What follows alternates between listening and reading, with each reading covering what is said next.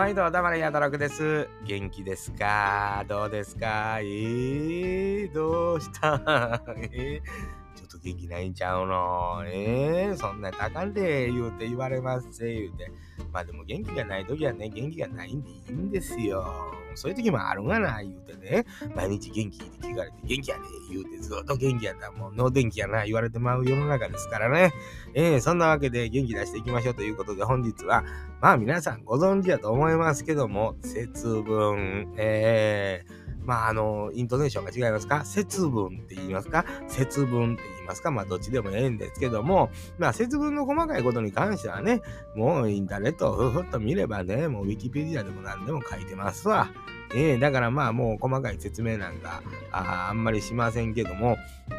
まあ簡単に言いますと、まあ新年ね、あの大晦日から1月1日元日というんですか、えー、そういうところになるのは年越しと言いますけど、この節分の時も年越しというらしいですな。ねやっぱり、あの、占いなんかね、1年の始まりって節分からあの見るという場合が多いですよ。どの、どの占いでもというようなこと言うたらまた語弊があるでしょうけど、結構ね、あの節分が起点になってることが多いですね。えー、市中水明やら何やら聞いても大体節分からが1年の始まりですよと言われるようなこと多いような気がしますけども、えー、まあ子供の頃からえー、大きな、まあ、イベントごとというかね、えー、年を通してですね、えー、そういうもんにあんまり縁のなかった、え生き方をしてきたわけでございますけど、ことこの節分に関してだけは、なぜか毎年豆まきはもうやってるというね、ようわからんお家やったんですけども、もう玄関の前が、まあどこの家もそうやったんですけど、まあ世間の風潮も含め、まあその時のね、えー、近所のご近所の風潮というんですかね、えー、そういうもので、えー、もうどこの家の前も豆の、踏んだ豆の跡だらけになるような町内会やったと、子供の頃ね。えー、まあまた豆がそんなに高なかったやと思うんですわ。結局それをやらせてくれるということはね、でもう、あの、豆も巻くだけ巻けと、好きなだけ巻け言うてね。で、食べれるのはもう年の数、数え年の数とかね、えー、言うぐらいのもんですから、まあ親からしたら、そ大したことないさかい豆ぐらい買うたろかちらもんでしょうな。ええー、そんなんで、なぜか節分の時っていうのは、豆まきした記憶はあるんですよ。えー、あんまりこう、イベントごとというのに縁のなかった家なんですけど、なぜか節分だけ、まあ一年の始まりをそこと考えてたのかわかりませんけどね、え、何かしら、あのー、そこだけはやってたようなイメージがあります。それこそ、あの玄関から鬼の面かぶって当てられ役やって、ね、今度は交代して あ当ててというような、ね、もう玄関の靴のところからもう外までに至るまでが豆の踏んだ後でいっぱいになるようなね、えー、というような感じやったと思います。どこの家もそうやったような気がしますな。えー、思い出と言うたら、まあそれがあるぐらいだ。恵方巻きなんちゅうのは、小さい時あったんかな？もうちょっとあったような気持ちが、気持ちというか思い出があるんですよね。えー、黙って食べなあかんかったような気もするし、でまたんで子供の頃巻き寿司ってあんまり美味しく感じないんですよね。これ一本食べるん？っていうね。うん、アホみたいな量食わされとったようなイメージもあるんですが、これね、年齢を重ねてきますとですよ、まあ、あの40代のもう後半で、あともう、もう今年50になりますからね、えー、だって巻き寿司を美味しく感じるようになってくんやね、これ。不思議なもんやね。子供の頃はもうこんなんなんやこれ言うてね、もういろいろあんな味がもういろいろあってもわけわからん思ってたんがね。大人だったら巻き寿司美味しいなぁと思って食べるようになるんです。これ、ちらし寿司もそうなんですよ。えー、子供の時に、これ、なこれ言うてね。まあ、これは好みですけどね、子供の時でも好きな方おられると思うんですけど、大人だったらもう、どこぞのね、おばあの作ったちらし寿司なんでこんな美味しいねん言うてね。で、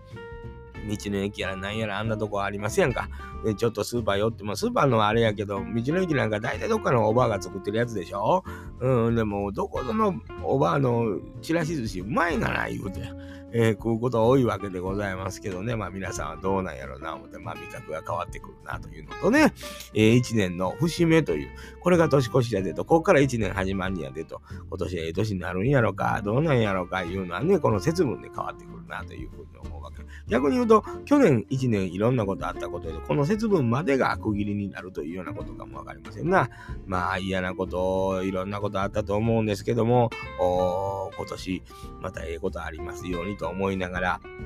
で、まあ、占いなんかちゅうのも、この時期から、あの、また神社行かはってね、えー、占いするのが一番、ほんまはええんちゃうかと思う時あるわけですよ。だからもう、もう一回、あの、大晦日で元日ね、初詣行かはって、あの、おみくじ引いて悪かったちゅう方もね、この2月3日過ぎてから、えー、もう一回行ってリベンジしなあれ。えー、というようなことでございまして、まあ、それがいや悪いやわかりませんけど、あかんなんならもう一回引いたらよろしいね、言うてね、えー、そんな風なことでございますけどもね、まあ、節分なあ、言うて他に何かある,、まあ、あるか思ったら、まあ、なんやろう、巻き寿司の話もした、ええー、豆巻いてる話もした、他なんかあるやろか。うん、まあ、占いの話もした。この3つ軸で20分ぐらい喋れる思ってたんやけどね。終わってもたな、思って。どれ言うて、思ってますけどね。まあ言うても、あの、入り豆というんですか、あの、数え年、昔はね、子供の頃なんていうのは、あのね、8つとか9つとか10とかっていうので、もうこんだけしか食べられへんねやと思ってたけど、あの、そんなに美味しいものはないんですよ、子供の頃ね。せやけど、なんか、ちょっとしかもらわれへんから、妙に値打ちあるように感じるもんなんですよね。もうちょっと食べようかなと思ってまうんですけど。で、大人になってきたら、これ今もう、僕はこれで50、50に、今49ですからね、もう、1個多くで言うたら50ですわ。50粒食べられへんで。もうしんどいわ。豆、なんぞ体に影響あるわ。もう豆50粒食ったら、えー、そんな風に思うわけでございますけどね。いや、もう、あの、話すネタなくなってきたんやろ、思ったらもうないわ。節分だけで引っ張ろう思ったらあかんね。あんまり誰も話題にしてないもんな。気がついけばぐらいのもんやけども。で、巻き寿司言うても、まあ、僕ら子供の頃は一般的なね、皆さんご存知の巻き寿司やっ、今なんていろんなもんがもう売ってるやんか、節分用に言うて、まあ一種類のやつとかもあればね、もうとんかつ入ってるとかね、なんかあんなスーパー行った容器ありますや巻き寿司もいろんな種類がある。まあ、助かるな。ああいうのがええわ。うん。結局子供らもなんかね、あの、恵方巻き言うたらまあ恵方向いてと言うけど、あんまりごっついのんね、そない食えへんで言うて。うん。で、細いの言うたらなんかね、しみたれたみたいになるからね。えー、だからまあこっちのでええやろな思うんですけど、まあなんかとんかつ入ってたり、子供が好きそうなもの入っててね、美味しく食べるのが一番よろしいわ。ええー、と思う？そんな長いこと喋られへんわ。この節分でね。豆、えー、えー、なんや、巻き寿司。えー？取らしたらええねん、これ、言うて。ね、まあ、いろいろ皆さんにもね、話題の提供をと思ってね、オープンチャットというのがありますね、LINE にね。あれも前から作ってたんですよ。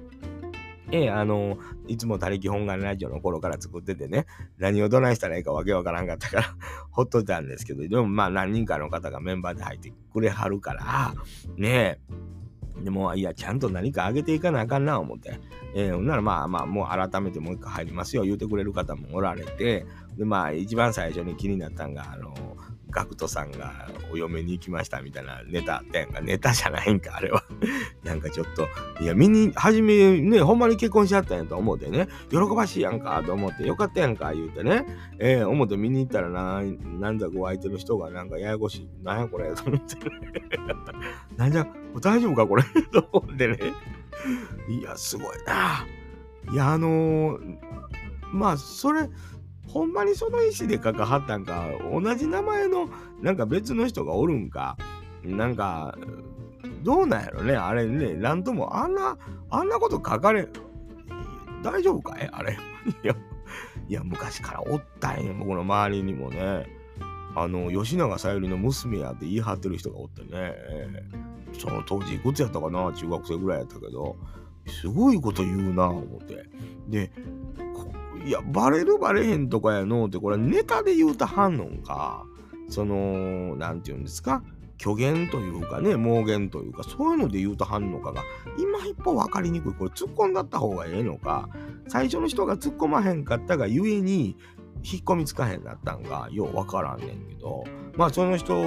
の書いた手紙を僕は見せられたんで、僕宛てじゃないんですよ。えー、友達宛てに来た手紙でこんなん書いたってちょっと読んでくれ言われてね。うん、まあ、それラブレターみたいなんちゃうのって言うて。ええいや、じゃラブレター、うん、まあ、ラブレターじゃそうなんやろうけど、内容が怖いと。うん、で、ちょっとあの読んでみてくれ言うたら、私は実は、あの今はあの散髪屋の娘ですけどこれはこれは嘘で、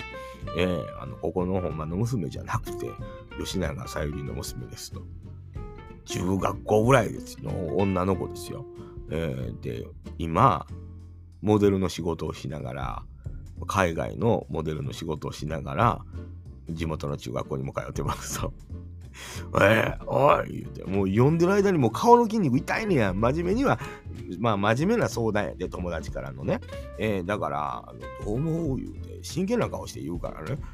どう思うって、お前、これ俺、なんや、何の我慢や、これ、と思いながら、顔の筋肉引きつるし、なんかほんで、まあお金もあるんだけど、なんかその、自分はこういう境遇でどうの言うて、まあ書いてたと思うわ。で、まあ最終的に、